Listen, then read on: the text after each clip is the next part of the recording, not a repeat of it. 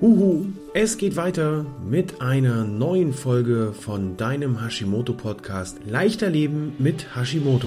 Wenn dir diese Podcast Folge gefallen hat, dann mach doch mal einen Screenshot davon, setz es in deine Instagram oder Facebook Story mit dem Hashtag Hashimoto Podcast, markiere mich Hashimoto Mentor Peter Gehmann und ich freue mich auf dein Feedback. Nun wünsche ich dir viel Spaß bei der neuen Folge von deinem Hashimoto Podcast.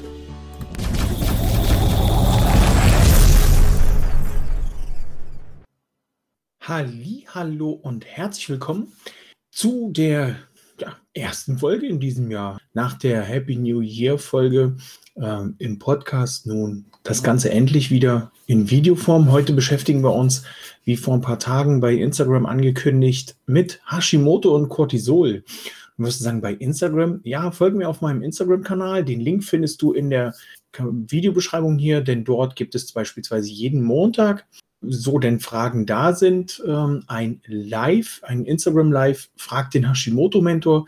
Das Ganze gibt es dann nur auf Instagram und im Anschluss auf dem Podcast. So, so viel kurz zur Eigenwerbung. Ich bin Peter, der Hashimoto-Mentor und sorge mit meiner Arbeit dafür, dass die Menschen wieder mehr Leichtigkeit, mehr Lebensenergie, mehr Freude zurückgewinnen können und ihr Leben mit Hashimoto und der Schilddrüsenunterfunktion wieder lebenswerter ist oder lebenswerter sein kann als vorher. Wir befassen uns also heute mit dem Thema Hashimoto und Cortisol. Wie hängt das zusammen? Ähm, was kommt da auf uns zu? Was ist Cortisol überhaupt? Was macht das?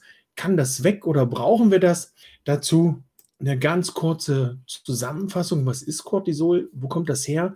Cortisol ist ein Stresshormon, das hier von den Nebennieren produziert wird und ähm, ist quasi ein Hormon der Nebennierenrinde, um hier genau im Detail zu sein.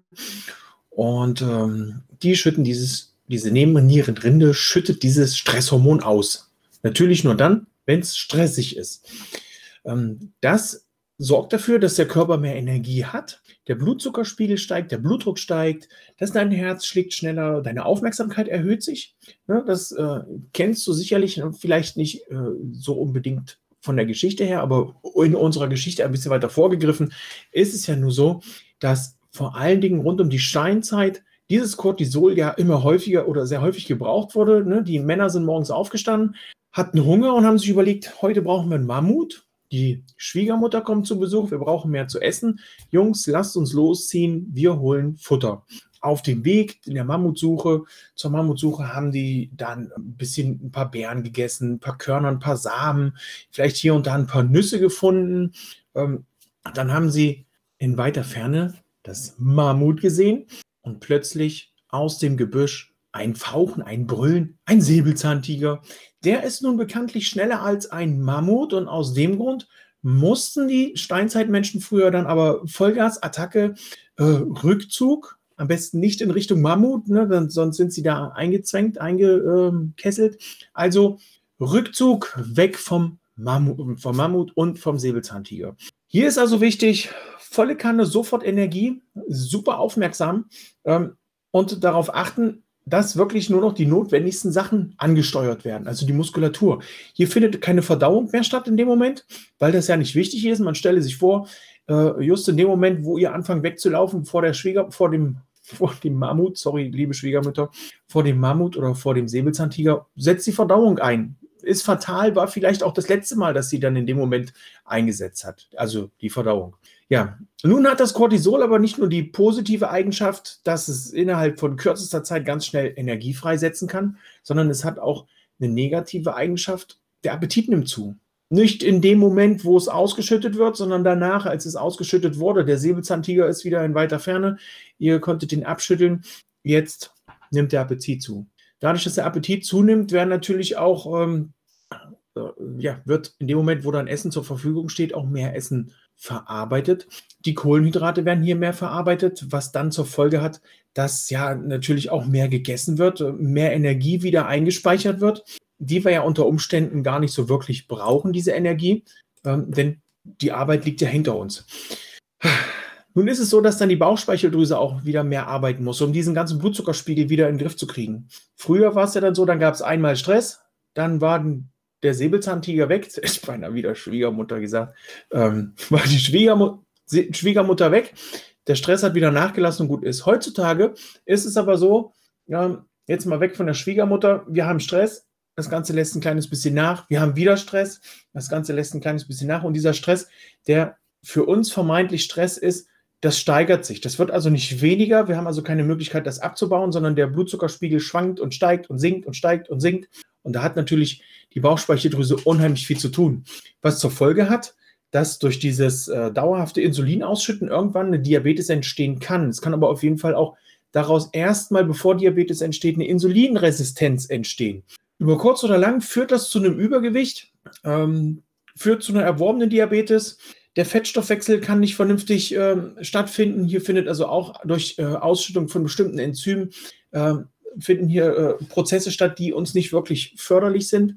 Aus dem Grund kommt dann das Übergewicht. Und was hängt da nun, wie hängt das nun in, zusammen mit Hashimoto? Hashimoto geht ja oft nicht immer, aber oft auch mit einer Nebennierenschwäche einher, sodass es hier immer wieder Komplikationen auch mit der Nebenniere geben kann.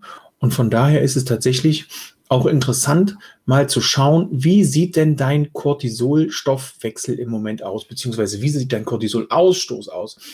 Dazu gibt es von der Firma Cerascreen, äh, Achtung, Werbung, einen Test, den habe ich vor ein paar Tagen gemacht. Bei mir war alles im grünen Bereich und ähm, zum Glück hat das ganz gut funktioniert. Was kannst du nun tun, ähm, um deinen Cortisolspiegel in den Griff zu kriegen? Erstmal ist es ja so, wenn dein Körper erhöht Cortisol ausschüttet, ist das immer ein Zeichen, Achtung, der Körper reagiert auf Stress. Er hat in dem Moment also gefühlt Dauerstress, wenn der Cortisolspiegel zu hoch ist. Aus dem Grund ist es also wichtig, dass du erstmal die äußerliche Einwirkung, den Stress für dich in den Griff kriegst. Mit Meditation, mit mit deiner Art und Weise, wie du mit dem Stress umgehst. Ähm, das ist immer leicht gesagt oder leichter gesagt als getan, weil natürlich keiner in der Situation ist, in der du gerade bist, in der du den Stress hast. Da ist es sehr arbeitsintensiv für dich selber, auch mit Reflektieren verbunden.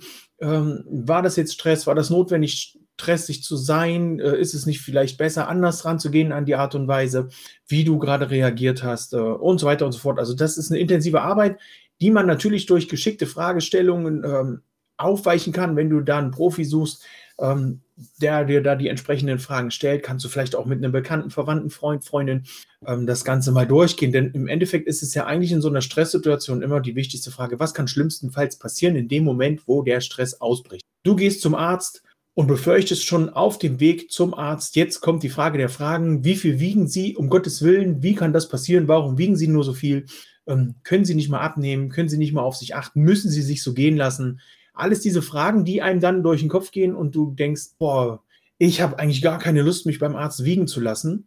Hey, wenn du dir in dem Moment bewusst machst, du bist krank, du arbeitest unter Umständen schon an der Situation, dass das Gewicht zu viel wird, kannst du schon wieder ganz anders mit dieser Situation umgehen und kannst sagen, okay, Herr Doktor, lassen Sie uns doch mal zusammen erarbeiten, was ich Sinnvolles gegen diese Situation zu viel Gewicht auf der Waage tun kann. Frisst die Hälfte, funktioniert nicht. Weniger Stress, funktioniert nicht. Oder ich brauche Unterstützung bei weniger Stress. Also hier ist es wichtig zu gucken, wie gehst du an die Situation ran. Ähm, hier ist es natürlich wichtig, auch mit darauf zu achten, dass diese Stressphasen, von denen ich vorhin gesprochen habe, Stress, wieder ein bisschen weniger, wieder ein bisschen mehr Stress, dass das nicht dauerhaft passiert, weil ansonsten kommst du wirklich in so einen chronischen Stress und kommst da gar nicht mehr runter von diesem Stress. Es ist also wichtig, dass du dir auch Auszeiten nimmst oder aktiv daran arbeitest, indem du meditierst, indem du versuchst, einen Spaziergang zu machen, mal eine Runde durch den Wald, wenn du einen Wald in der Nähe hast oder einfach nur eine Runde ja, an der frischen Luft. Nichts dabei, vielleicht das Handy für den Notfall in der Tasche, aber ansonsten weg davon. In der jetzigen Zeit meine Herzensbitte an alle. Schaltet den Fernseher aus, packt die Tageszeitung beiseite, lasst euch nicht von diesen ganzen Zahlen verrückt machen ähm, und entspannt euch. Was kann schlimmstenfalls passieren? Wie seid ihr davon betroffen? Ihr jetzt persönlich? Was kannst du tun, damit die Situation für dich erträglicher wird? So, wie können wir daran arbeiten? Eben schon gesagt, Regeneration, Sport kannst du auch machen, aktiv Sport. Nun ist wieder die Frage, um Gottes Willen, was kann ich mit Hashimoto für Sport machen? Meine Lieblingsantwort auf diese Frage ist, der Sport, der dir gefällt, der Sport, der dich glücklich macht, den kannst du betreiben. Solltest du beim Sport erschöpft sein oder erschöpft werden, denke an deine Kindheit zurück, wie oft warst du da beim Sport erschöpft Und wenn du hier ein kleines bisschen zurück zu dir findest, mehr auf deine Körpersignale achtest, dann nimmst du dir den nächsten Tag eine Auszeit und weißt, okay, dieser Sport war zu intensiv, da ist es wichtig, dass ich nochmal dran arbeite und vielleicht ein bisschen weniger mache. Nicht Vollgas geben, nicht 100% oder 120%, vielleicht reichen 70%. Es müssen nicht 100 Liegestütze am Stück sein, vielleicht reichen 90. Ja, versorg dich mit ausreichend Vitaminen, Vitalstoffen, Mineralstoffen, ähm, Vitamin B, also als Form von Vitamin. Ähm, wenn es Schokolade sein soll, dann nimm dunkle Schokolade. Vitamin C unterstützt. Zink unterstützt. Hast du einen ausreichend hohen Vitamin D-Spiegel? Ähm, trinkst du vielleicht zu viel Kaffee, um im Umkehrschluss auch zu gucken, wie kannst du es reduzieren? Trinke dafür eher ein kleines bisschen mehr schwarzen Tee, der auch dafür äh, oder der dich auch dabei unterstützen kann, das Ganze zu senken. Das sind alles so kleine Tipps und Tricks äh, rund um den Cortisolspiegel. Im Endeffekt bleibt eigentlich nur, wenn du da äh, immer wieder für dich feststellst, boah, ich bin eigentlich fix und alle, der Stress ist zu viel, ich weiß nicht, wo mir der Kopf steht, ähm, mach so einen Test. Es muss ja nicht der bei Cera Screen sein, die gibt es auch schon bei einigen anderen Stellen. Ähm, vielleicht fragst du den Arzt. Es ist auf jeden Fall ein Speicheltest, der hier gemacht wird. Also zumindest habe ich den so gemacht. Und ansonsten, wenn hier noch mehr Bedarf besteht an Informationen, dann melde dich gern. Du bist herzlich eingeladen in meiner Facebook-Gruppe mit Hashimoto und Schilddrüsenunterfunktion voll Energie und Leistung. Und äh, ansonsten schau auf meinem Instagram-Kanal vorbei. Den Link Hashimoto Mentor Peter habe ich auch in die Videobeschreibung gemacht. Schau in meiner Gruppe vorbei. Ich bin mir nicht sicher, ob wir zu diesem Thema diese Woche ein Live machen. Ähm, generell ist es so, dass wir regelmäßig in der Facebook-Gruppe live gehen, um hier auch bestimmte Themen zu besprechen wo du auch interagieren kannst, bestimmte Fragen oder überhaupt Fragen stellen kannst, mitmachen kannst. In der Gruppe ist ein reger Austausch. Und ansonsten wünsche ich dir nur noch einen schönen Tag. Wenn du hier auf YouTube zuschaust, abonniere den Kanal, lass gern den Daumen nach oben da, damit ich sehe, dass das Thema auch interessant für dich war. Und ansonsten wünsche ich dir nur noch einen wundervollen Dienstag. Ich sage Tschüss, ciao, ciao, bis zum nächsten Mal. Dein Hashimoto-Mentor Peter.